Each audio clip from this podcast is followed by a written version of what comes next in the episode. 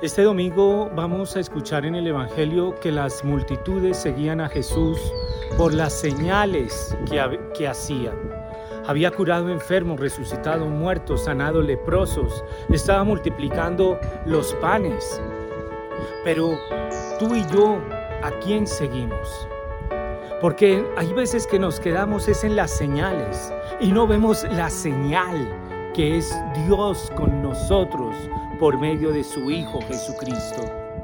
En este sentido, quisiera recordar esa anécdota del cardenal vietnamita Mantuan, que es aprisionado por el gobierno vietnamita, el gobierno comunista, y allá en la celda oye una voz que le dice, ¿tú a quién quieres seguir?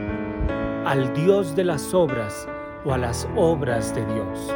Que en este domingo tú y yo sigamos al Dios de las señales y no las señales de Dios. Que en este domingo descubramos a ese Dios presente y lo sigamos donde Él quiere llevarnos.